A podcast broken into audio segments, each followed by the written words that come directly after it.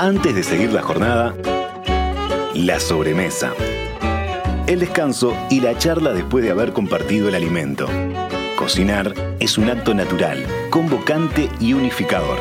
Recetas, sugerencias, anécdotas, secretos familiares. La sobremesa.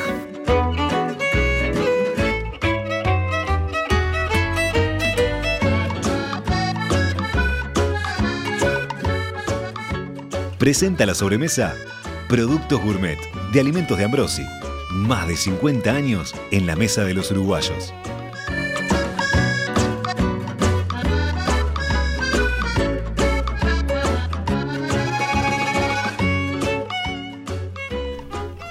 Hola, ¿qué tal? ¿Cómo están? Muy, pero muy buenas tardes. Sean todos bienvenidos.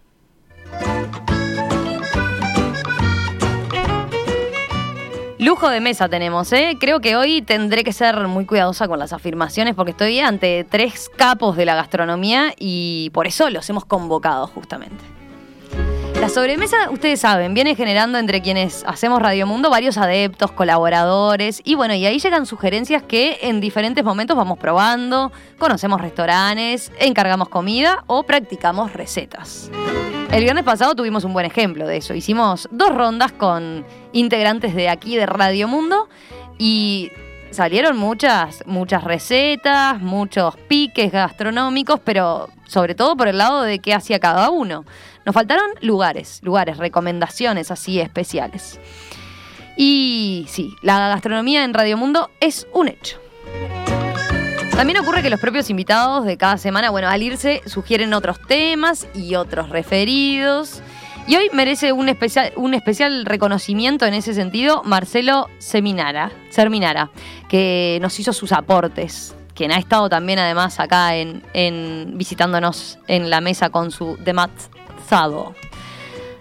Así que gracias por las sugerencias. Escuchamos las de ustedes también, ¿eh? Ahí en el WhatsApp de Radio Mundo, como siempre, 091-525252.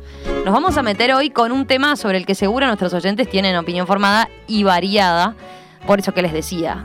Porque quien más, quien menos, de vuelta estamos empezando a salir. Así que hoy el tema va por el lado de la cocina montevideana, estado de situación. Tenemos sentados en la mesa a representantes y chefs de distintos restaurantes y pasteleros que están con sus emprendimientos funcionando y que son entusiastas de su profesión, así que empiezo saludándolos y ya preguntándoles. ¿Cómo están? ¿Qué tal la cocina montevideana? ¿Cómo, cómo se sienten ustedes en este entorno? ¿De sobremesa? ¿Bien? ¿Son de la sobremesa? Sí, de hecho estoy literalmente teniendo la sobremesa en este momento. ¿Sí? Sí. Acabo de comer hace 20 minutos. Ah, bien, bien. ¿Están todos de sobremesa? Exactamente. ¿Sí? A todos con, ahora me van a contar la aposta, porque a todos con emprendimientos gastronómicos le da para comer a, la hora del almuerzo, no sé. Solo los viernes. En realidad Ah. comemos en los momentos que podemos comer, cuando Ah. tenemos un, un huequito. Bueno. Este, muchas veces cuando tenemos que salir ir y venir es el momento que comemos en el auto, de camino a hacer un mandado o algo así. Es muy difícil. En que casa de herrero, cuchillo de palo, y Exacto, comer que lo que hay. a, a comer en nuestro restaurante. Lo que hay Bueno. mucho, mucho comer eh, yo parada en la ¿Sí? comiendo de o la sea, lo que. Mesa. recomendarían. Fa, sí. Bueno, pero antes de que sigan contándome de eso, de esa experiencia de cómo son como comensales, los voy a presentar, ¿no? Bueno, dale. Los voy a presentar.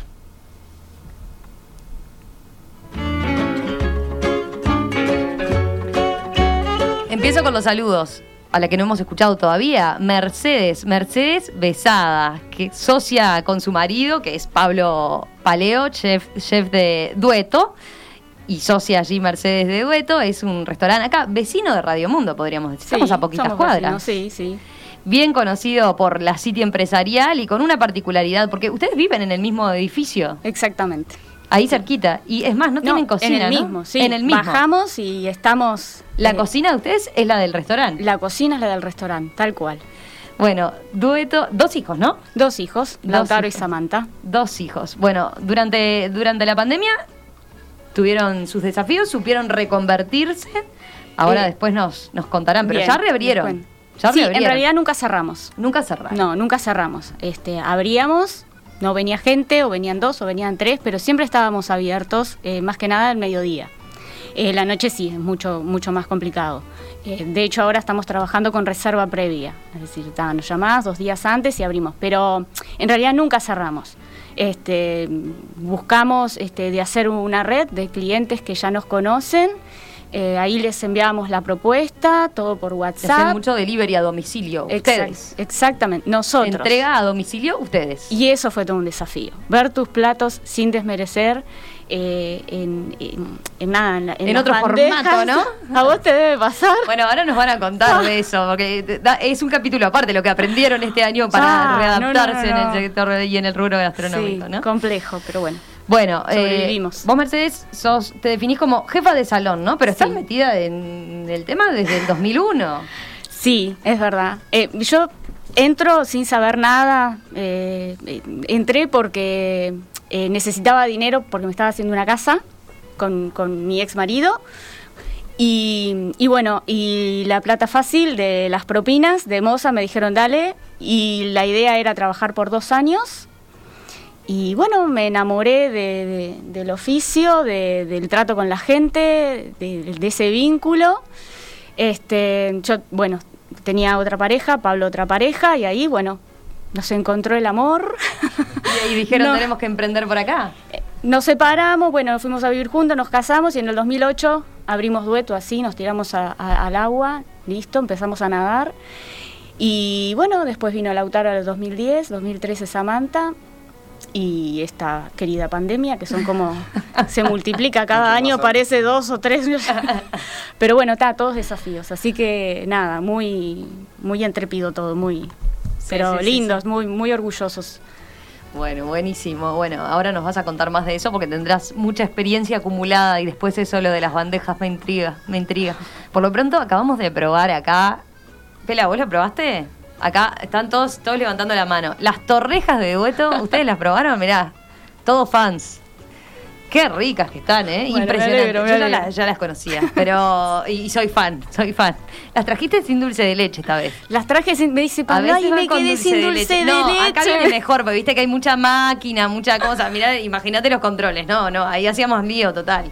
Pero eh, con dulce de leche también son riquísimas. Una ¿no? salsa de dulce de leche quedan Mm. riquísimas. Bueno. Nos quedamos sin. No, no, no, no, no, pero est- estaba, estaba perfecto para la ocasión. Bueno, sigo con los saludos, sigo con las presentaciones. Irene del Ponte, bienvenida Irene. Gracias. Hace unas semanas también pudimos degustar tus exquisiteces, porque eh, estuvimos acá Con Nico. representante a Nicos de Atorrante Café y justamente se vino con algunos dulces. Vino a hablar de café, pero vino con algunos dulces y bueno, y probamos esas exquisiteces. Bueno, gracias. La verdad que eh, sí, sí, tuvo muchísimo éxito. Gracias Irene por, por venir. Tenés varias profesiones, Irene, ¿no? Sí, muchas. Eh, y en tu haber también hijos y dos libros, o sea, completa. Sí, dos hijos. eh, Ulises, el más chico, que tiene ahora. ¿Ya plantaste el árbol? Muchos. Ah, y, entonces y el arazá da fruto y da fruto allá en Punta Colorada. Sí. Ah, entonces estás, estás completita. Sí, sí. Bueno, el arazá, después nos vas a contar que, porque tu libro tiene características particulares, eh, eh, tiene tips de qué, no, no sé, no, recomendaciones, digamos, de eh, qué cocinar en determinadas épocas, ¿no? ¿Qué es Sí. mejor para aprovechar en determinadas épocas? Es estacional, sí. Estacional y, bueno, y hay frutos que se prestan más para determinada estación, ¿no? Exacto. ¿El arazá para cuándo? El arazá tiende a ser eh, de fines de febrero o marzo, abril. Ahora, en realidad, con, con el cambio climático ya medio que lo mismo eh, pasa con los, los quinotos, ahora ya está- están terminando. También se supone que son como de, de otoño o el membrillo. Pero el arazá yo tuve que ir a buscar porque se caían, me avisó mi vecina que vive todo el año en Punta Colorada, sí, caían tremendo. Dio dos veces este año y es un árbol chico todavía. Eh, pero el sí es de otoño y es un, una- un fruto nativo eh, que está estaría bueno utilizarlo más en, en las cocinas. Está re bueno. Buenísimo. Sí, tenemos que aprender mucho más. Sí, sí, sí. Después nos contarás en todo caso alguna receta a ver con, con Arazá. Bueno, eh, decía, estudiaste de todo, pero ciencias políticas, ¿cómo terminaste después en la gastronomía y en la pastelería, mejor dicho? Es que pasaron como 13 años desde ese momento a... Si uno lo eh, mira desde ese punto de vista, entonces es entendible. Es En 13 entendible. años son cambios y movimientos que se pueden dar. Creo que sí, o sea, yo, eh, yo creo desde mi punto de vista, que a los 17 años, que es cuando yo ingresé a la universidad en Rosario, en Argentina. Porque eh, es Argentina, ese es otro dato que... Da- datazo. Desde- Argentina ah, con ca- 15 años de residencia en Uruguay, pero Argentina al fin. Eh, nada, no. mm, A los 17 años yo personalmente estaba convencida de lo que quería, pero a los 23, cuando salí de la facultad, me di cuenta que no. Porque a los 17 años yo creo que es muy difícil que alguien sepa qué quiere. Sobre todo yo que soy mm, fui criada como bastante nómada inquieta y que anduve moviéndome por, por el mundo desde chica, entonces nada, eh, yo en realidad quería estudiar cine, pero mi, mi madre no me, si me está escuchando, no me dejaba, le pasamos factura de nuevo, eh, no, no me dejaba, eh, le parecía como una carrera con difícil salida laboral, etcétera. Ciencia política, dentro de todo, en Argentina más allá de la política tiene como de hecho yo mi primer trabajo que fue en una automotora grande eh, lo, lo conseguí por, por esa carrera porque tiene como una salida un poco más amplia que la de política acá pero a mí me apasionaba mi familia es muy política y, y eso es algo que siempre estuvo sobre la mesa y a mí me encantaba y me sirvió mucho si no fuera por eso no tendría un montón de conocimientos que tengo ahora, no, no me arrepiento de nada. Y en realidad después estudié cine en Uruguay cuando finalmente mi madre no Ay. tenía más presión sobre mí. Eh, Te pudiste desquitar entonces. Sí. Y, y bueno, y después los dos libros entonces. Eh, la cocina de Santé, que se los recomendamos especialmente, y después Todo es amarillo, que es un libro de narrativa. Es de narrativa, sí, porque me gusta eh, leer mucho y escribir y hace dos años que voy a- al taller de narrativa de Daniel Mella, que es mi profesor y amigo y, y gran persona y gran escritor. Bueno, uruguayo. En Instagram figuras como Irenichus, eh, te formaste en El Gato Dumas, ¿no? Sí. En El Gato Dumas, en Perú y en Estados Unidos. Sí, Por ahí fue tu recorrido. Los productos tuyos están disponibles en, en la web de Santé y en Atorrante Y en Café. Atorrante. Y además dictas talleres especialmente adaptados a los pedidos desde cómo fotografiar alimentos. To- Esos, en realidad, yo como que lo sugiero en los talleres, pero no, no doy talleres Ah. de, de lo que se llama food styling. Me lo, me lo piden y cada tanto eh, agrego esa materia, por así decirlo, pero, Bien. pero no. Eh, en realidad, ahora justo esta tarde tengo una reunión para dar próximamente algún taller. Bien, Muy perfecto. Bueno, y saludo también a, a el hombre que nos acompaña, a Danilo, Danilo González de Pistacho. Muchas gracias. Es chef, chef de Pistacho Fusión. En su Instagram nos invita a una experiencia distinta, fuera de la caja. Ofrece un menú degustación sin carta, se toman en cuenta los detalles o pedidos de los comensales también. Y también encontramos clientes felices que ponen como recomiendo al mil por ciento, ¿no? Eh, Danilo dice que comer en su restaurante te hará sentir en tu segunda casa. Gracias por venir, Danilo. Muchas gracias a ustedes por, por la invitación. Este, bueno, es así la, la propuesta.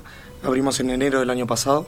En, Eso, porque Mercedes contaba de las peripecias que tuvo que vivir con la pandemia y cómo readaptarse, pero en tu caso habían abierto hacía dos meses cuando se larga todo eso y tienen que... Era una prueba de fuego para pasar lo- los meses más complicados cuando el público se traslada normalmente al este y cuando pensamos que ya estábamos pasando lo peor, bueno, vino otra pruebita de fuego más, más intensa, que en realidad para mí fue bastante favorable. Eh, supe aprender a tratar a cada cliente de manera especial, este, ya que empecé a trabajar con viandas, eh, entonces cada casa es un mundo completamente diferente, todos tenemos diferentes gustos, alergias, intolerancias, entonces empecé, a, eh, bueno, en ese momento a enfocarme específicamente eso, a conocer a todos mis clientes. Y de a poquito ir cambiando eso y darlo vuelta hacia el salón.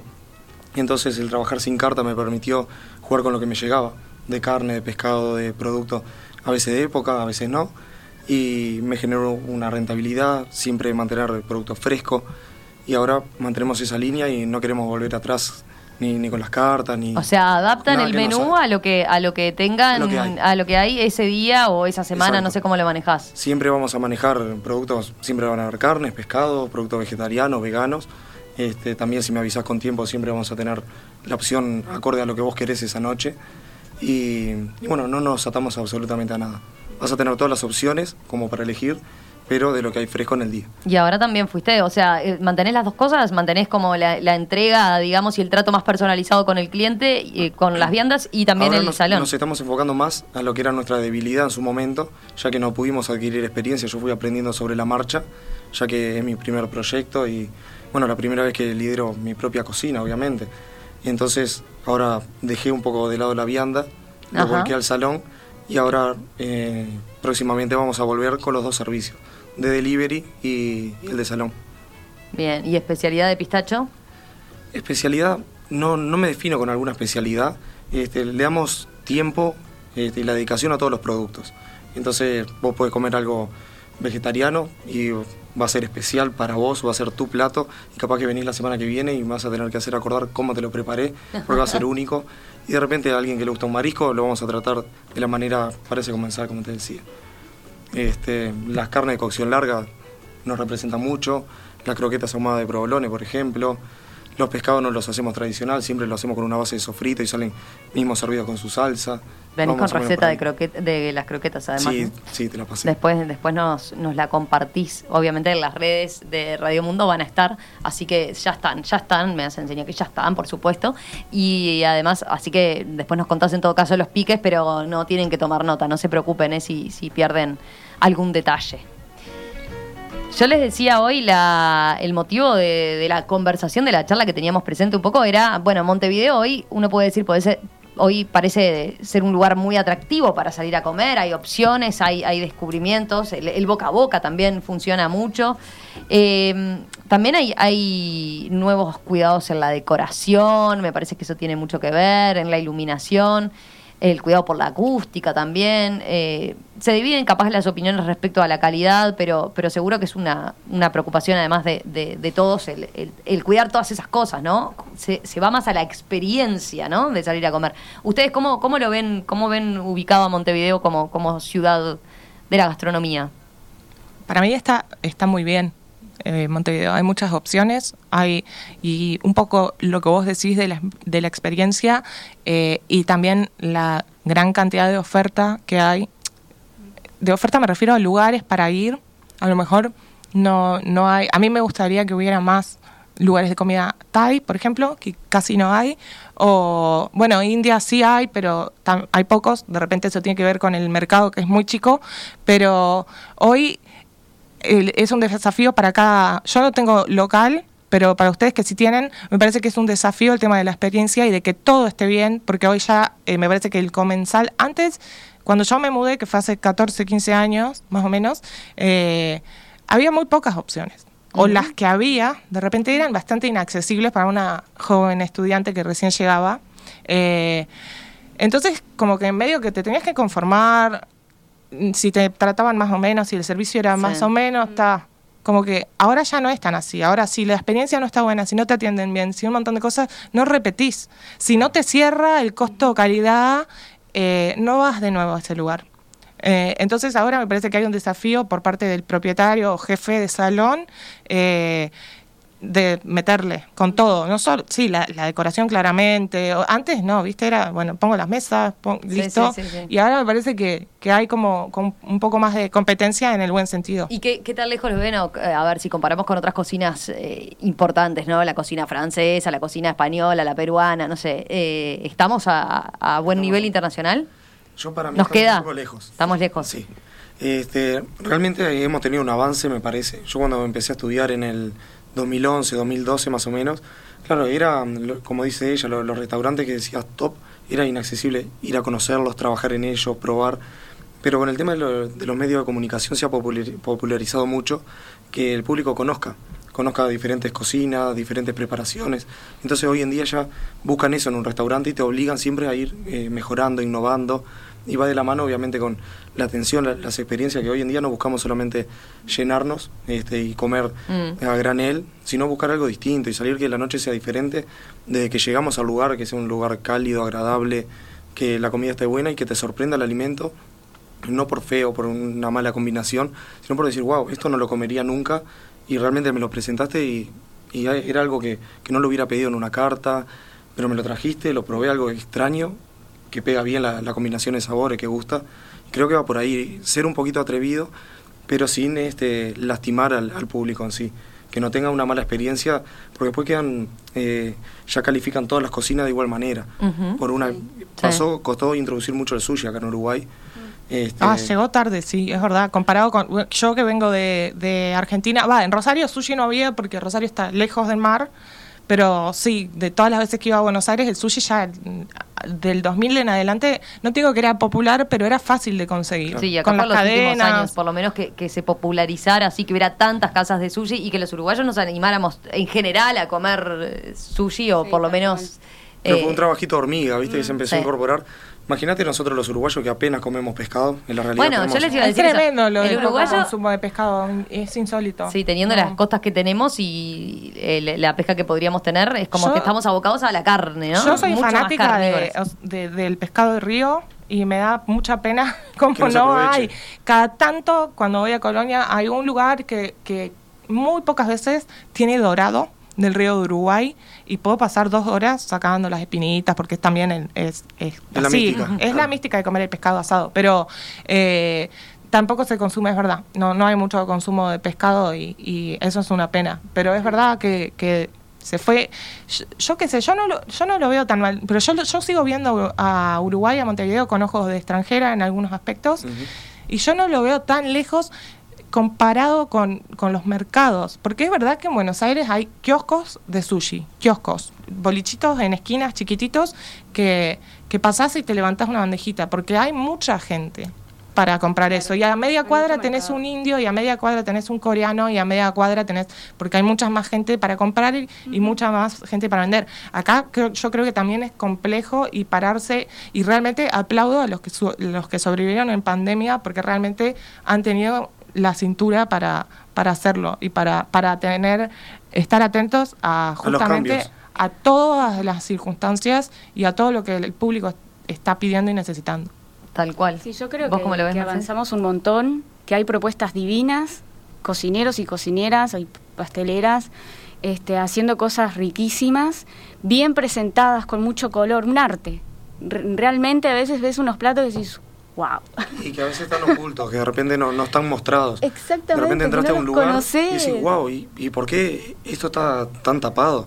Que hay cocineros y hay restaurantes que de repente no están tan popularizados y cual. hay muy buena y gastronomía. tienen por- eh, ahí hermosas propuestas. Bueno, los mercados este también están están muy bien. Todo lo que tiene que ver. Es cierto, los este, mercados es otra cosa relativamente nueva La- para las Montevideo. Nosotros, ferias. si, si nos sacabas del, del mercado del puerto, no, no, Ya hasta está. hace unos años no teníamos nada. Y ahora eh, polulan, ¿no? Están por, por y re lindas, barrios, no es que sea propuestas. claro, re, re lindas. Este, las, las ferias también que se hacen también están muy buenas. Este, yo creo que también todo lo que tiene que ver con, con los medios, con los programas de cocina, también creo que fue este Ayudó muy, muchísimo. muy bueno. La gente se colgó mucho, empezó, empezó a hacer cosas en su casa o no, pero le interesó, entonces este, va a lugares y bueno, creo que se ponen más exigentes por, por un combo, ¿no?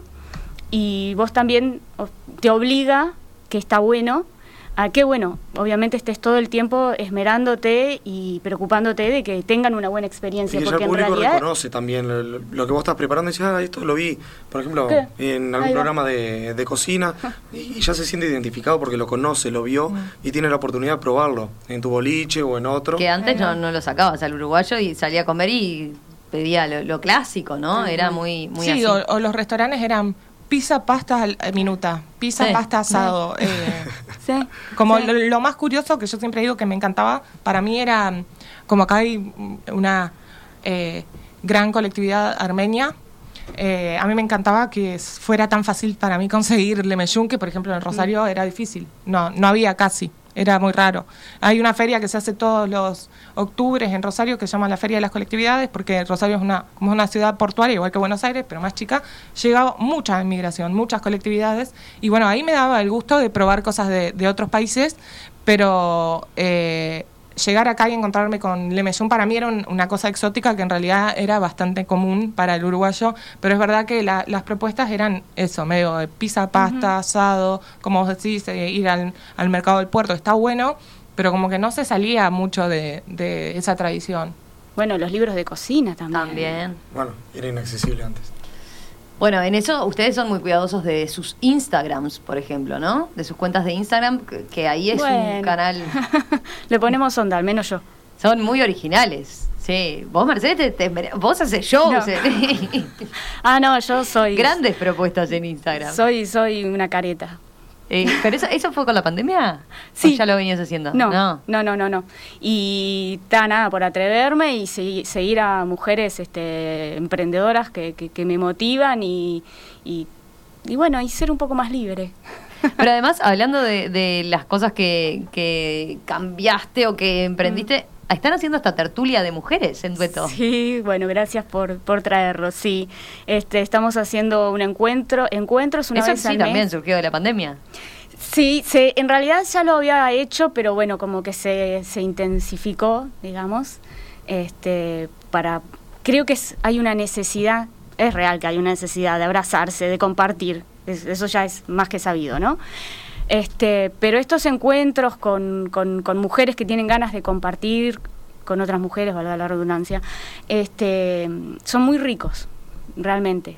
Capaz que no es muy objetivo que yo lo diga, pero este, se siente muy lindo, se siente una energía con mujeres que no conoces. Este, y a mí me hace muy bien, me hace muy bien. Este, vivir en el mismo lugar, trabajar en el mismo lugar, este, trabajar con tu esposo, tu socio. Eh, si bien tenemos una relación muy divina y así nos conocimos, gracias a Dios, eh, todo el mundo nos pregunta cómo hacen para, para ¿Cómo estar hacen? juntos y vivir juntos y todo, este, en el mismo lugar. Eh, pero no, gracias a Dios, él es muy tolerante y muy divino y bueno.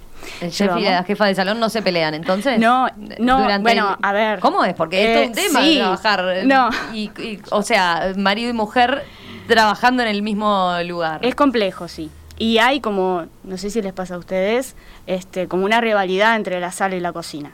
De hecho, cuando nosotros nos conocíamos, eso, claro. no nos llevábamos bien. Ni Porque ahí. estaban en distintos. Vos estabas en, el salón y él en la cocina y bueno, y vos ibas a apurarlo. Claro, yo ni ahí, no, no estábamos ni ahí. Yo llegaba a mi casa, se me caían las lágrimas. Decime que a vos te pasa. No. No, a mí me pasaba, a ver, yo vine de, yo arranqué a cocinar en Raravis, acá en, Ah, mirá. Entonces, claro, eh, es una escuela de cocina con mucha influencia francesa, Francés, europea. claro. Entonces, siempre estuvo muy marcado, los metres también eran metres franceses en su, en su comienzo. Y estaba siempre la guerra, sala cocina. Y yo me crié con ese, con ese aprendizaje. Y claro, y después fue pasando el tiempo, y uno cuando es ayudante de cocina, estaba como que mm, no, no tenés ni, mo- ni voz ni voto. Cuando ya vas teniendo cargo, después, claro, vos vas y, y empezás a hacer respetar tus platos, hermoso, pero eh, en este momento que me toca ser cocinero, ser camarero, ser propietario, me di cuenta que tiene que ser un conjunto, que ya donde hay una, una discrepancia, eso no puede transmitirse nunca al salón y tiene que quedar acá y solucionarse. No importa cómo, tiene que haber una solución. Entonces descubrí que no te lleva nada, porque lo único que haces, si el camarero se equivoca, no lo va a hacer adrede, entonces tenés que buscarle la vuelta para ayudarlo. Y si vos de repente te atrasás, como nos pasa que nos atrasamos con un plato, tenemos que buscar la vuelta para que el camarero no, no transmita eso al cliente, Claro. que lo distraiga, que le busque la vuelta de, de alguna Sí, manera. tal cual. Entonces descubrí que eso no te va a llevar nunca a nada. Este, pero en, en- en muchas oportunidades sí, yo quise hacer valer, entre comillas, mis platos. Y sí, llegué a hablar mal, he hecho llorar a muchos camareros. Lo que pasa es que la Ah. cocina es un, un ámbito de, de mucho estrés también, ¿no? Sí. Hay que hablar. Y entonces Pero- hay que saber Sí. cómo congeniar la- todo y estar muy equilibrado. Las dos puntas tienen mu- mucha presión. Sí. Eh, que los cocineros encerrados en la cocina no nos damos cuenta de lo que está pasando el camarero frente a 50, 60 comensales que lo están apurando, lo están mirando, que tenés eh, ansiosos, nerviosos, que quieren ya porque se tienen que ir, tienen tiempos. Este, entonces cuando logras entender eso, ya después ya no querés rivalidad con, con ningún tipo de, de trabajador. Sí, sí, tal cual. Lo que pasa es que, claro, al cocinero le pasa, no sé, perdón, eh, que obviamente armás su plato con la combinación de sabores, con su salsa, con, eh, con su punto, ponele, Claro. ¿no? Y viene el cliente y te dice, está cocida. todo bien. Claro. Y a vos no me digas, es como un puñal. Bueno, ¿sabes dónde haces el clic? Yo lo hice recién ahora, tengo 29 años. Y recién ahora me di cuenta que a mí lo que me interesa es que el comensal se vaya contento. Entonces yo le voy a sugerir al comensal, esta carne tenés que comerla cruda. Claro. Pero si a vos no te gusta... Sí, te la eh, cocina un poquito más. Si tu experiencia va a ser desagradable Lo que pasa es que eso, todavía hay Claro. cierta reticencia, ¿no? A comer la carne con el punto que eh, eh, los que saben de cocina dicen que hay que comerla, ¿no? Claro. Mucho más cruda que Pero lo que estamos Ahí acostumbrados. si vos lo que buscás, eh, te enfocás en el ego, ta, tenés que sacársela en el punto que vos querés. Pero si vos te enfocás en la experiencia del Claro. comensal, tenés que sacarla como el comensal la va a disfrutar. Y si la disfruta a mí, me han pedido, quiero la carne negra como la camisa del camarero. Ay, sí. Y te la piden quemada, real. Un lomo, Sí, un lomo cocido. A vos te da como una cosa. Bueno, pero si le gusta el lomo cocido. Y lo disfruta Bueno, y comenzás a a, ver- ir contento así. A mí de, esa, de ese tipo de experiencia, cuando yo tenía Santé en Cerrito, eh, entre Ituzangó y 33, fue una experiencia hermosa que duró tres años, que terminó porque yo quise, porque yo en realidad no soy, eh, o sea, yo, yo soy eh, chef patissier, no soy eh, cocinera, o sea, sé cocinar, pero no, no lo hago de manera profesional. Eh, me, me dedico a los postres, pero no me gusta eh, el, el despacho, nunca me gustó.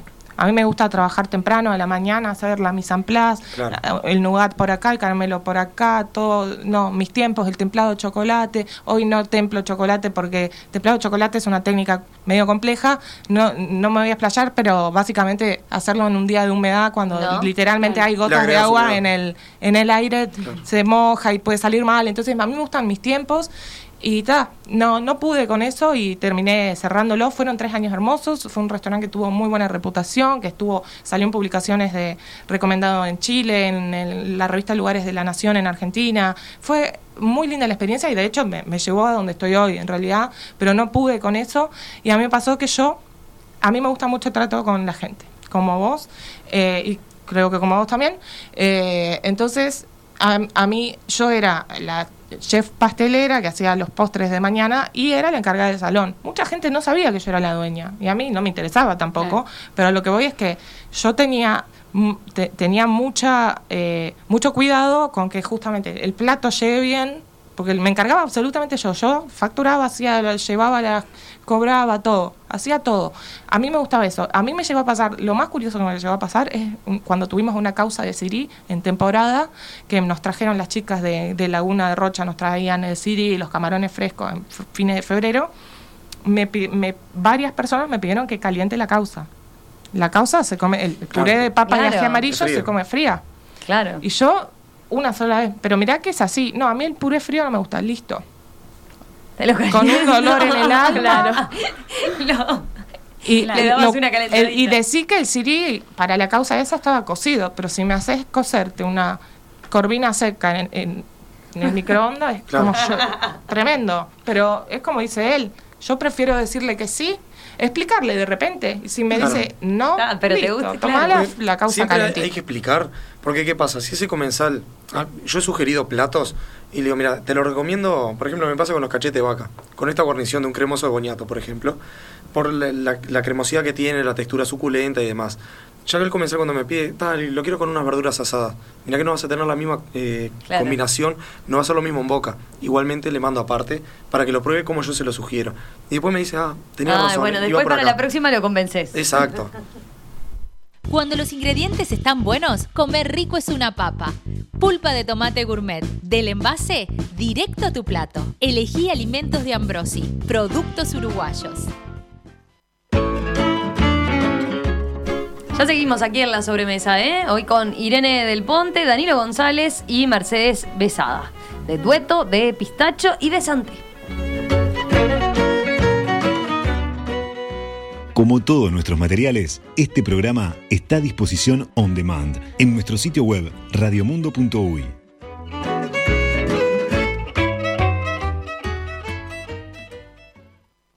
Esta es Radio Mundo, 1170 AM. ¡Viva la radio!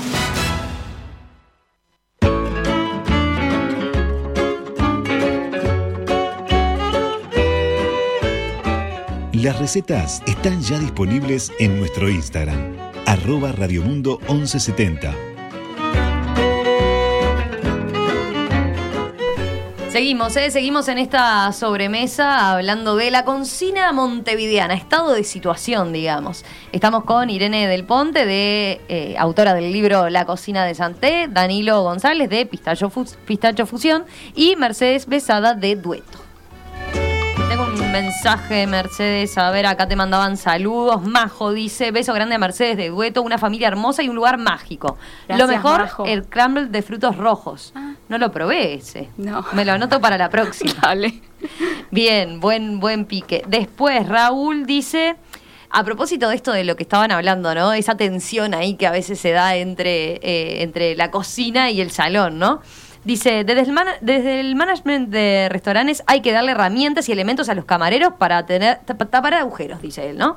Autorización, por ejemplo, para baneras extras, para dips, claro. abrebocas. Cuando esas autorizaciones no están, es cuando, Es cuando falla. ahí está, se pone, se, todo, todo puede, puede ponerse en llamas, dice él, ¿no? Eh, eh, puede, puede haber algo de eso, ¿no? También ahora como eh, cocinas más eh, o equipos más integrados, ¿eso puede ayudar también? Mira, por ejemplo, el tema de dar las herramientas, Mm. cuando es una cadena o es algo estandarizado, donde no están los dueños, donde no hay una Claro. supervisión que realmente sea amigable con, con el comensal, es muy difícil, porque ahí eh, los números tienen que dar, no pueden faltar eh, productos, paneras, como vos decís, o una regalía para el comensal. En mi caso, mi camarero, yo trabajo con mamá, mi camarero que es un amigo que nos conocemos hace tiempo, Pablo, este y yo, somos lo- los únicos que trabajamos en Pistacho. Entonces él tiene toda la derecha de que si el comensal llega y yo estoy un poco atrasado, él le baja una bebida, si tiene que eh, quiere reponer alguna cosa, Claro. no me tiene ni que preguntar nada. Pero está súper involucrado en el proyecto, así Está como vos, metido, o sea, es... Este, yo me doy vuelta y sé que está todo funcionando correctamente. Sí. Y a veces también cuando los, los locales supongo que adquieren otra dimensión, se pierde este trato más personalizado Y del equipo pierde. y puede... Se hace todo más automatizado, Mm. que realmente sí, funciona, pero perdés el, el detalle con, con la persona. Con el Lo que pasa que también en, en las cadenas eh, que están súper estandarizadas, que, que vienen con, con estándares y directivas de, de otros países de, origen, eh, como comensal, porque voy a confesar que yo voy a, a esas cadenas a veces, cuando estoy apurada o tengo ganas de comer así mucho por poco, eh, o rápido, igual a veces ni tan rápido, pero bueno, eh, me pasa que tampoco espero mucho. No, también hay que, o sea, si yo voy a tu restaurante, sí voy a esperar, o a dueto, voy a esperar una buena experiencia, que me atiendan Claro. bien, que la comida esté buena. Si voy a ese tipo de cadenas, no espero No. ni que sea una maravilla, nada, o sea, espero lo justo y necesario, Claro. que es que me den por 250 mangos una Claro. eh, comida llenadora, por así decirlo. ¿no? Eh, para mí también tiene que ver con, con un cambio de paradigma que sucedió a, a nivel, creo que a nivel empresarial de manera global, eh, con los cambios de paradigma en cuanto al liderazgo también. Eh, me refiero a que antes se esperaba que un líder o un jefe fuera malo, Claro. ¿no? Y que te estu- y, y sobre todo en la cocina, en todos lados. Pero, pero desde mi experiencia, yo trabajé muchos años en gestión de, de calidad de atención en la automotora en Argentina. Eh, yo personalmente no atendía a nadie, pero estaba eh, con los estándares de, que venían de Francia en ese momento. Eh, había un, se, notaba mucho el cambio de paradigma de lo que se esperaba cuando le dábamos capacitaciones a, los que entraban para mandos medios. Eh, ya no era más eso de sos el jefe malo y tenés que retar, no, se buscaba, como decías vos hace un rato, lograr entender y capacitar a todo el mundo. De hecho, ahora, por ejemplo, mismo en las cadenas de supermercados, se capacita hasta a los empleados de otras empresas que son proveedores del supermercado para que tengan cuidado en la reposición, que tengan un- que se que tengan un poco de cariño por lo que están haciendo, porque justamente es eso, en vez de retar a alguien, a ver, si pasa algo, pasa algo, siempre claro. pasa. Pero antes se usaba de ir a un restaurante, a mí me pasó acá en Uruguay, en un lugar, que no importa dónde, de escuchar al, al, al chef gritar, insultar Ah, y tirar platos no al más. piso. No volviste más. Pero lo, lo viví hace menos de tres años eh, a eso.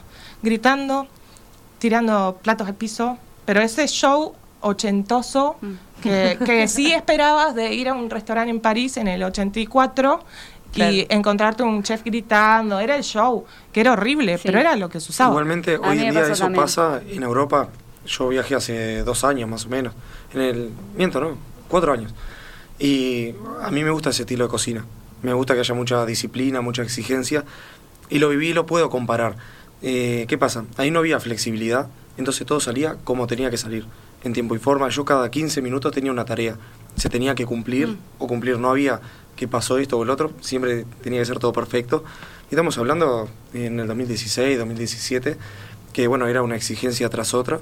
Y todos los restaurantes con estrella Michelin realmente trabajan sí, sí, de esta son manera. así, ¿no? Sí, son, en, son en- muy Sí, sí. en Nueva York también. exigentes y Sí. verticales en cuanto a y, y órdenes, ¿no? Que se respetan y Y se respetan. y se respetan, Claro. porque es una cadena que también si, si que uno no- falla, eh, el todo falla, Imagínate ¿no? un equipo con 30 cocineros que ya están hechos, están formados y cada uno quiera poner eh, su parte, su conocimiento a un plato. Se, se distorsiona la, Ah, la idea obvio. principal de... Capaz que tiene razón Irene que va mucho en el tipo de, de- de lugar también, ¿no? Pero yo creo que hoy tiene que estar la capa- esa ca- capacitación para que la persona conozca el porqué, la filosofía Claro. de cada lugar y que, y que se lo haga propio, ¿no? Sí, yo igual eh, personalmente pienso que el maltrato no va.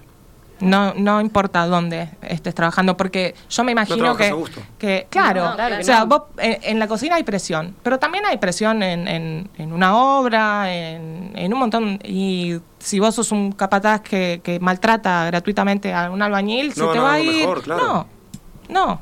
Me parece que yo soy, yo estoy a favor de, de sí decir las cosas cuándo y dónde Que hay una que buena decirlas. comunicación. Sí. Eh, que yo me enojé muchas veces, sí, claro. a todo esto Mercedes no nos contó la última discusión con Pablo, ¿cuál fue? Queremos saber. Pará, pará Porque todo empezó por ahí, ¿no? Por la tensión entre ambos equipos. No, pero por lo visto no. No, no, digo, No. cosas que pasan en el momento o nada, o a veces me dice, yo le comento cosas y me dice, decidí vos. No, decidí vos no, quiero que me comparte. Y él me dice su opinión y yo digo, bueno, no, pero capaz que podríamos. Entonces, ¿para qué me preguntas si no? Este, pero, pero no, no. Pero no que- porque se atrase demasiado. No, para, por eso no, no, ni ahí. Lo que es cuestiones de, de, de, de cocina en sí, o que yo qué sé, capaz que un cliente eh, me, di- me dice, no, mira, la carne está cruda, porque está muy jugosa, o yo te la podía cocido. No, no, no, por esas cuestiones así que me enoje, no, no, no, ni ahí. Y él tampoco. Esto, que tenga que salir, porque dos por tres yo no llego en la sala, Claro. yo estoy trabajando con, con mi prima, que, que es moza, que hace como 11 años que ya trabaja con nosotros. Este, y, y bueno, nada, y a veces no damos. Y él está solo en la cocina. Y él se maneja como pez en el agua, realmente. Y nada, pero nosotras también eh, a veces nos, nos, este, este, nos, nos trancamos porque tenemos que llevarle el agua, esto, lo otro, desbarazar, barrer, pim, pum, pum, pam, eh, y a veces él sale en la cocina y no es algo que le guste. Y ahí como que se enoja un poco, pero se enoja con él y después nada, Sí, se sí, sí, afloja, sí, no pasa nada. Muchas veces él me dice, no, andaba, anda a hablar vos, que yo me quedo con las ollas, hablando con las ollas y los sartenes. Este, y después viene el cliente, porque es cocina abierta, y habla con él, y él, re agradable, re copado con la gente. Y a nosotros nos cuesta mucho eso, Mm. romper esa barrera, ¿viste? Al, al ser bicho de cocina. Yo Están, lo- en- aprendí acostumbrados a lo encerrado a él. Antes me- a mí venía el metro y me decía, Dani, tenés que salir. No, no salgo, yo soy cocinero, no salía. Y ahora me pasó, yo en, en enero mismo, Sí. este, empecé a, en enero de este año, empecé a trabajar solo, solo. Como estaba con el reparto, entonces agarraba, llegaba temprano, cocinaba, repartía en el auto, volvía.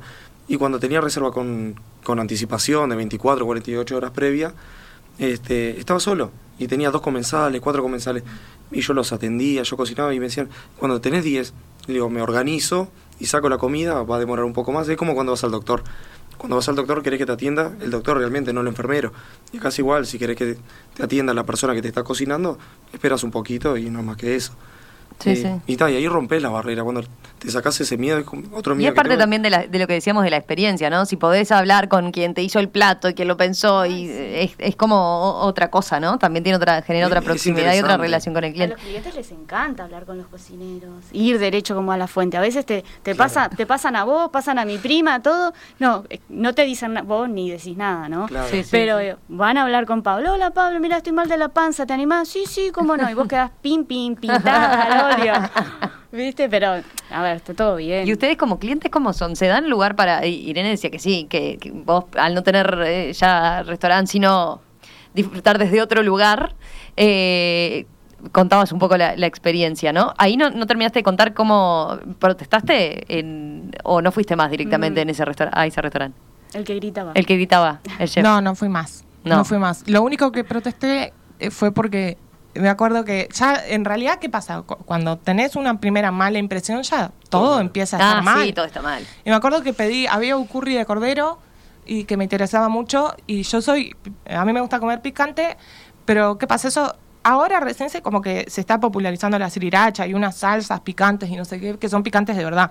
Eh, pero hace 3, 4 años cuando fui a ese lugar, eh, yo le pregunté si era picante y me dijeron que sí y no era picante, pero yo ya estaba media quemada por, por los maltratos del, del señor que, que, tiró y rompió un plato, ahí todo show. Eh, y yo le pedí si no me traían algo picante y me trajeron un pimentero, o sea, fue como que me estuvieran tomando el pelo, o sea, yo realmente sentí que, me, que era toda una experiencia muy horrible y ta, no, no, no fui más, no protesté porque como, como ex dueña, en ese momento era todavía dueña de un restaurante, eh, también entiendo, viste, que muchas veces el mozo no tiene nada que ver y demás. De hecho, pobre el mozo, capaz que eh, había sido víctima de, del señor rompeplatos, pero eh, no, no soy muy de quejarme. Tiene que estar todo como muy mal para que yo diga algo, nada. Generalmente es igual Sí, como- propina y, y todo, Claro. o sea, no, no. Como después tomas la, la decisión, ta, no vuelve a decir chau, ya está. No vuelvo, pero tampoco, por ejemplo, eh, ni los nombro en redes sociales, ni, ni escracho, ni nada, porque no. Aún Sí, así. y capaz que uno tuvo una mala experiencia y chau, y Sí, bueno. de repente un lo comento con alguna colega, le digo, qué horrible, fulano, o sea, no- pero no, trato de no, no dar para atrás y menos en este momento, eh, eh, que es muy importante, porque la, la gente también a veces en las redes sociales es cruel Uh. y, ¿Sí? y es, sí, bueno, a mí, por ejemplo, en Santé me pasaba cuando yo estaba muy atenta a TripAdvisor porque a mí, me- por la ubicación, me llegaba mucha gente, por, mi, por la ubicación y por yo ser argentina y tener seguidores medio mitad y mitad en las redes, eh, me caía mucha ahí. gente de Argentina cu- cuando todavía podían venir libremente sin pandemia, me caía mucha gente de Argentina que de repente venía o a lo mejor venía por, un, por el día y eh, como se reunía cerca de- del puerto, caían mucho a, a Santé. em, entonces yo tenía como una buena reputación en TripAdvisor y a veces me pasaba algo ah, muy absurdo, que era que eh, también por la ubicación de Santé, obviamente iba mucha gente que estaba de paso para hacer trámites o que iba a fiscalía, que lo teníamos a media cuadra, etcétera, etcétera, y, y de repente esperaba sentarse y me pedía, por ejemplo, tarta de zapallito. A mí me encanta la tarta de zapallito, no, no tengo nada en contra, solo que no teníamos la opción tartas en Santé, ni tampoco era una cocina, eh, al contrario, la cocina de Santé era súper comfort food, teníamos un refuerzo de albóndigas, o sea, cero compleja, pero no teníamos tartas. Mm. Y la, la gente es muy de la tarta al mediodía, ¿viste? Del, del- como de la minuta. Y, y nos ponían un uno en TripAdvisor porque Por no tener tarta. O porque a lo mejor en vez de, de jugo de limonada teníamos pomelada con romero y ya eso les parecía uh, feo. Y nos ponían. El jugo era horrible y era. No, pero es que no era jugo, era pomelada de romero. O sea, Claro, Y era un agua saborizada, no era un jugo. claro, era como. ta- eh, Mira, teníamos- acá Raúl dice, reseña solo para elogiar y sugerir, dice. Pero ustedes cómo les cómo les ha ido con las redes y esas devoluciones o, o Bueno. cómo les pasa con cuando van al revés como como experiencia razón, de Raúl. clientes. Tiene razón, Raúl. Por ejemplo, a mí me, me ha pasado con varias aplicaciones de, de delivery, por ejemplo, que claro, vos ofreces un producto y el comensal de repente capaz que no te pregunta del todo, vos no le das la información suficiente y no es lo que esperaba. Entonces es complicado hacer una compra online, una compra por teléfono, este, si no tratas realmente o con el cocinero o con el encargado de salón, por ejemplo, para conocer un poco de, de lo que pasa. En las redes sociales sí tengo mucho, mucho comentario de todo tipo, de, del no tener carta, de los precios. Bueno, estaba este también que te recomendaba el mil por ciento, o sea. Bueno, te- tenés un poco de todo. Yo a la hora de, de ir a comer, por ejemplo, últimamente no estoy saliendo mucho porque realmente no estoy mucho en el, en el boliche, pero cuando voy a comer normalmente voy al a restaurante de colegas, donde quiero ver algo di- diferente o donde ya los conozco y ellos eh, me preparan algo para, para sorprenderme, para jugar, más que nada para pasar un rato lindo. Y si voy a un lugar, por ejemplo, bueno, si son colegas, siempre le digo, eh, siempre interactuamos, siempre pasa, al igual cuando van a, Pistacho, siempre me dicen, negro, mirá que puedes mejorar acá, puedes agregar, siempre me quedo con todos los comentarios de los comensales y de los colegas también. Y si hay algo que no me gusta, de repente, si es un lugar que no conozco a, a la gente, le hablo al cocinero, le hablo al camarero, mi, mi parecer. ¿tá? Porque creo que cada cocina hay que respetarla, cómo salen los platos, cómo se ejecutan, pero creo que las críticas tienen que estar cara a cara entre la persona representante del lugar y el usuario para poder mejorar si es algo que, que fue un error o tomar el, el- el detalle. Sí, nosotros, eh, no, por lo general no, no nos quejamos o no quejamos o no hacemos sugerencias o no comentamos mu- mucho, no, no. Vemos el lugar, digo, depende del lugar que, que estemos, que vemos el, vemos cómo está de gente, vemos cómo está el mozo, bueno, vemos el contexto y ahí depende. Hoy en día uno se fija en eso también, ¿no? No es solo la, la experiencia Hay que pasada también por. La presión, claro. No, y la, la eh, digo lo, lo de la cantidad de gente, ¿no? Es como que eh, al Porque- estar empezando a salir de vuelta te fijas a veces, ay, no, está lleno. Es que a nosotros nos pasa, capaz que venís un día y hay seis personas, y capaz que venís al otro día y hay 15 o 20, y 15 o 20 es un Me montón. manda mucho más, claro. ¿Viste? Y ta, y me ves corriendo, y me ves corriendo y capaz que no me pedís eh, limón que necesitas, o me lo pedís y me olvido. Claro. ¿Viste? Claro. Y ahí ya ksh, se olvidó de traerme, ¿entendés? Y bueno, yo, creo sé. que eso no cuenta como una crítica, ¿viste? No, porque todos nos olvidamos, todos nos pasa. Yo creo que hay que ser un poco más eh, solidario con, con el lugar, con el establecimiento. Ya más que nada en los platos, por ejemplo. Eh, che, vos sabés que, no sé, mirá que te está saliendo, eh, la pasta te está saliendo fría adentro. Entonces vos ahí, a mí me pasa que a mí me gusta que me critiquen, que, que me comenten todo eso, porque después digo, ah, capaz Claro, que la tengo que cocinar un que rato más. veces te- Claro, que hablar, No si yo no, muy a favor de la crítica, en realidad. Eh, a, a mí a mí me parece que tampoco tenemos que ser condescendientes ni, ni nada. Simplemente me parece que... No hundir. que, que- ¿Qué? No Claro, hundir eso. No, y se lo decís vos, ah, ¿no? No tenés por qué. Sí, no sé, la, otra vez es como claro, se popularizó, en en, yo que uso mucho Twitter, se popularizó en Twitter un, un usuario que puso una foto, que realmente era una foto muy perjudicial, Mm. de, una, de una pizza que realmente era muy fea. Pero también era fea porque fue sacada con un flash, con un celular, en la casa del loco. De todas maneras no tenía nada pinta, no importa de dónde es. Pero el loco, o sea, a ver, te pedís una pizza que ya de por sí tiene, eh, eh, te decía que venía con queso cheddar, que ya sabemos que el queso cheddar es poco menos que plástico, o sea, Sí. ta- o sea ninguna novedad. ¿Qué esperas recibir, Claro. hermano? O sea, a eso voy. Lo mataron porque terminó saliendo en todas las páginas de memes de Instagram, Claro. la pizza fea y no sé qué. Y yo decía, vos, basta, ¿me entendés? Si querés buena pizza ya sabés dónde pedirla. Claro, claro. Hay lugares clásicos. Si hay algo que sobra y que levantás una piedra y ahí es una pizzería en Montevideo. Pero ahí hay, hay que evaluar. A mí me pasó con algunas viandas que yo las emplataba yo, las cocinaba yo y yo la ponía en una bolsita. Y el servicio de cadetería Mm. a veces no, No no le prestaba la atención suficiente. Y llegaban dadas vueltas los pedidos. Sí.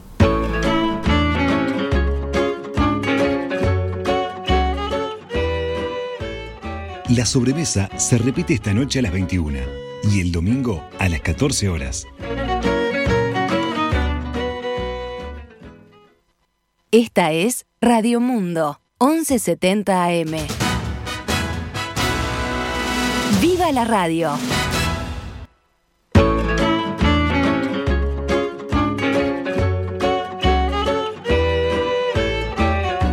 Como todos nuestros materiales, este programa está a disposición on demand en nuestro sitio web radiomundo.uy.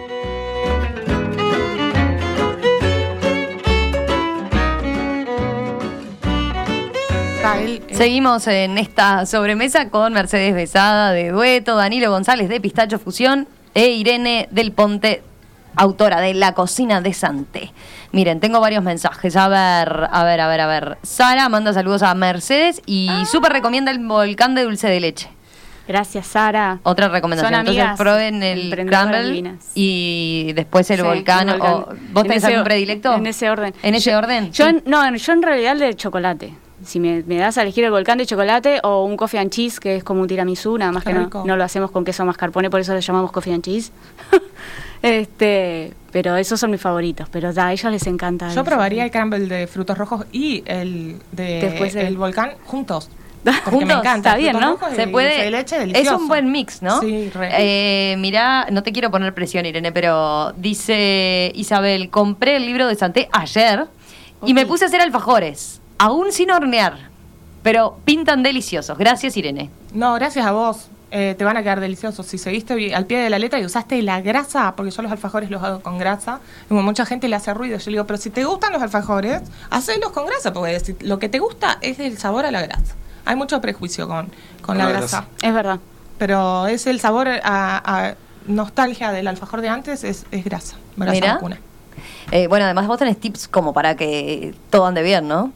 Sí, yo, yo en el, eh, un poco hablando, eh, retomando lo que hablábamos en el corte sobre las exigencias y demás, el- yo soy muy exigente con, con con el, la manufactura del producto. O sea, la pastelería aparte tiene sus tiempos, hay que dedicarle. Siempre a veces se te quema. Eso me, me, me reconforté con ver ¿Viste una. de- Sí, por eso. que también se le quema a veces. pasa. Hace Es real. unos- Eh, claro, Hace un mes es o dos. humana. Es humana. Hace un mes o dos se ve que en, en un momento de esos lapsus que tenemos, eh, esos actos fallidos, eh, puse el horno a 300 para hacer una carrot que se hace a 160, 140, bien bajo. Se hace porque se hornea, para, para lo que yo hago para torrante, que son grandes cantidades, eh, se hornea a una hora y media más o menos, entonces está. Pero una hora y media a 300 grados la tuve. Cuando la saqué Claro. estaba carbonizada yo ya estoy muy acostumbrada y, y nunca terminas de fallar. Siempre, en algún- eh, siempre fallas, no importa la experiencia, nada. Y lo puse, tuvo, fue como la publicación que más, más likes tuvo en meses. serio? Mirá, porque puse la foto de las carrot carbonizadas y puse, bueno. Fue muy real, también. claro.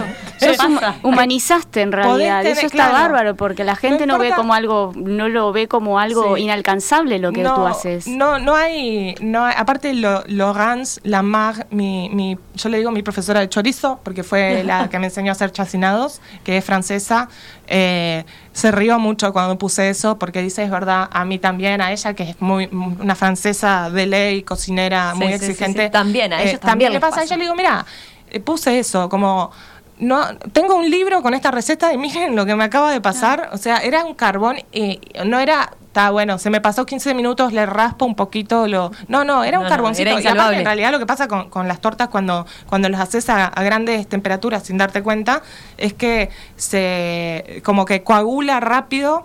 El, pasa algo similar a lo que pasa con el volcán, pero. eh, llevado al absurdo, ¿no? Porque es eh, como que se cocina por fuera, pero no se cocina por dentro. O sea, se cocina muy rápido por fuera y se quema, pero el interior queda crudo. O sea, es realmente insalvable, pero fue muy- me, me lo tomé con humor, porque en realidad lo que me cuesta hacer dos carrot es mucho, es tiempo, es tiempo de horno, de horno eléctrico, pero dije, bueno, está, eh, las tiro y hago otra. bueno, Les tengo que preguntar también, ya que estábamos haciendo como, como temática de esta sobremesa la cocina montevideana, estado de situación, eh, el tema de los precios. A ver, ¿cómo, nos ven en ese sentido?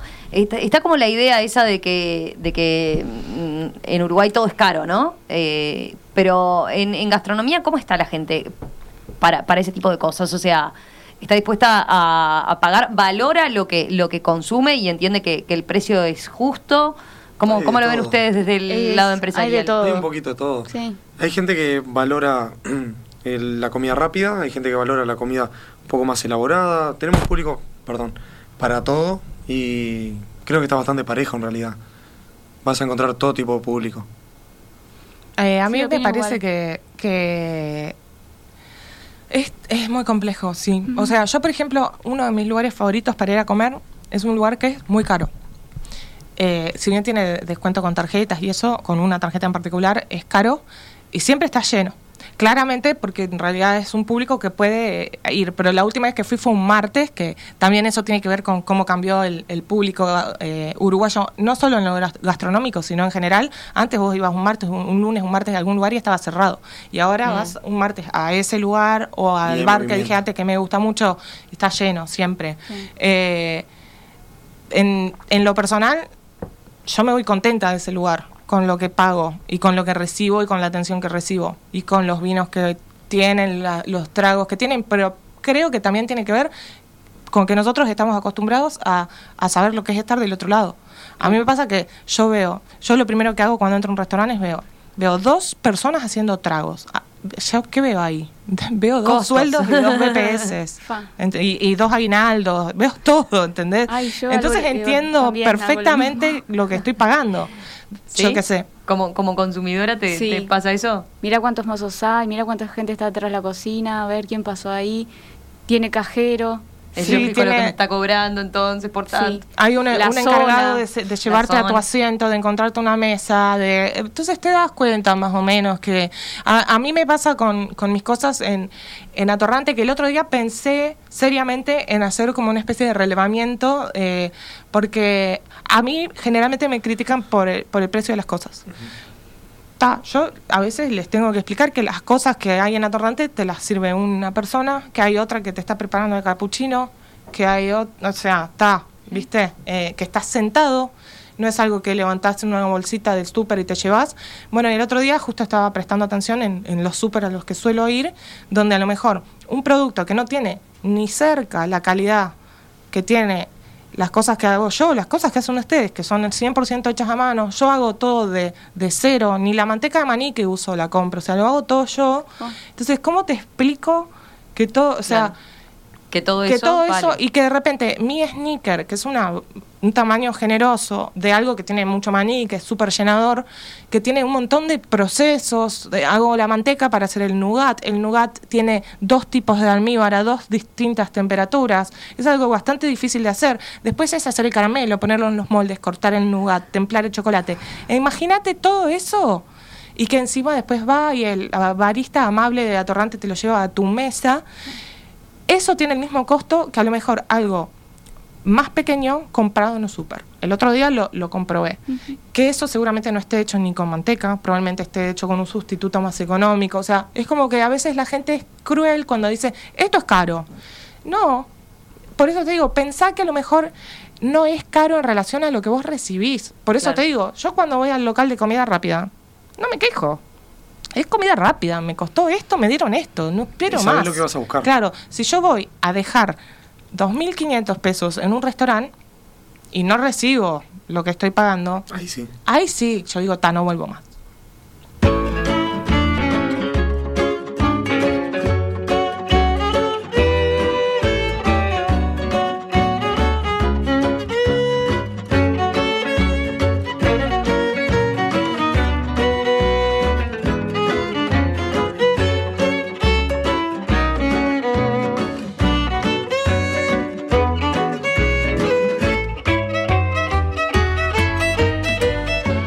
Bueno, tenemos que ir despidiéndonos, ya se nos pasó la hora. Esta sobremesa viene de mucha charla, encantadora charla, y bueno, y nos quedaríamos enganchados mucho rato más, pero tenemos que ir cerrando porque hay mucho más para escuchar aquí en Radio Mundo. Se viene la tertulia de colección, de hecho. Yo lo que les propongo a los oyentes es que vayan a las redes y entonces eh, se lleven de Danilo receta de las croquetas de provolone. provolone. Buenísimo, buenísimo. Mercedes, receta de Los ñoquis. Que de hecho tenemos unos clientes que tienen un grupo de WhatsApp que se llama ñoquis dueto y ahí se convocan para venir los 29. No, es fantástico. No, Lo tengo que muero. decir porque estoy súper orgullosa, perdónenme, mi humildad, pero Lo- sí. sí. Mira, y así que flor de encuentro, los 29. Sí, sí, bueno, en pandemia tuvieron un impasse, ¿no? Después tenemos unos clientes de noche que vienen todos los 29 también a comer los ñoquis. Ah, Este, yo quiero ir a probar gusta. los ñoquis ahora. Bueno, encanta. son la especialidad. de los- Pablo, si me estás escuchando, toma nota, por favor, esmerate. ¿Ñoquis de, de, de qué? ¿O varían? No, en realidad son clásicos, Los pero de papa me encantan. son clásicos de papa, después hace de remolacha, de calabaza, de lo que le... lo Nosotras teníamos unos de boniato y limón eh, Ah. que los hacíamos después, a- los dorábamos a la plancha. Que quedaban Ah, buenísimos, con una crema de albahaca. Estaba buenísimo. Bueno. eh, te tiró la idea porque Bien, eh, boniato bien. y limón queda bueno. Ahí Pablo Bueno, estará muchas- escuchando entonces y eh, favor, ampliará el menú. Por favor, déjanos bien. ¿Y el grupo de WhatsApp ese que acepta más clientes? ¿Cómo es? ¿O son ya eh, un grupo de amigos? ¿Se- Es, se- un- es un grupo de amigos. Es un grupo de amigos que ta, los generaron para, para encontrarse, este, que, que era como su punto de encuentro. Y, y bueno, está, y le pusieron así. Nosotros recopados cuando nos mostraron, ah, como recopados. Bueno, Pero y, muchas gracias. y, eh, Irene, ¿vos qué, con qué receta viniste? Yo pasé una receta que me encanta, que es eh, eh, unos muffins de chocolate. Muffins de chocolate. O budín o torta, porque es ultra Se versátil. puede, sí. Pero me encanta porque no lleva ningún tipo de mm, leudante. O sea, eh, es como un Sí, desafío. pusiste eso, ¿no? Pusiste, Sí. eh, no, se- no, no está mal, no, no, le, no me No- equivoqué, no, no le lleva. Royal, no No lleva, bicarbonato, no. Que es como ah, que algo que a mí me encanta y que, sí- que dejé bien marcado en, en el inicio del libro, que todo, eh, o sea, la pastelería bien hecha y con las técnicas bien apli- aplicadas, muchas veces, eso, eh, yo no estoy en contra de- del polvo de hornear, ni mucho menos, pero hay veces que solo con técnica es posible y son unos muffins que explotan, que quedan, pero solo por la acción mecánica, o sea, por el batido. Y se necesita batidora. manteca. Ya, eso lo aclaras de pique, ¿no? Preferentemente sí. Igual, si tienen Sí. ganas de hacer fuerza y batir con, eh, eh, ¿cómo es? Cuchara de madera, eh, se puede también. Bien. Van a ver que pueden.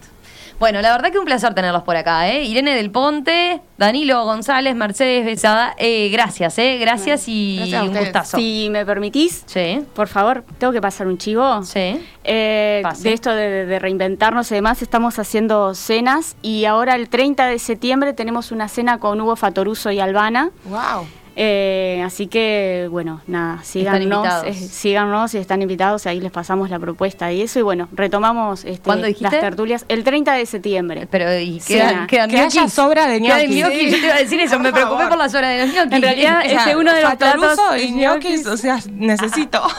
Así, con traslado de mi amiga Sara de Rifans, así que bueno, está. Y bueno, muchas gracias a O sea, pueden tomar una copita de ¿Traslado para ir a todo. beber?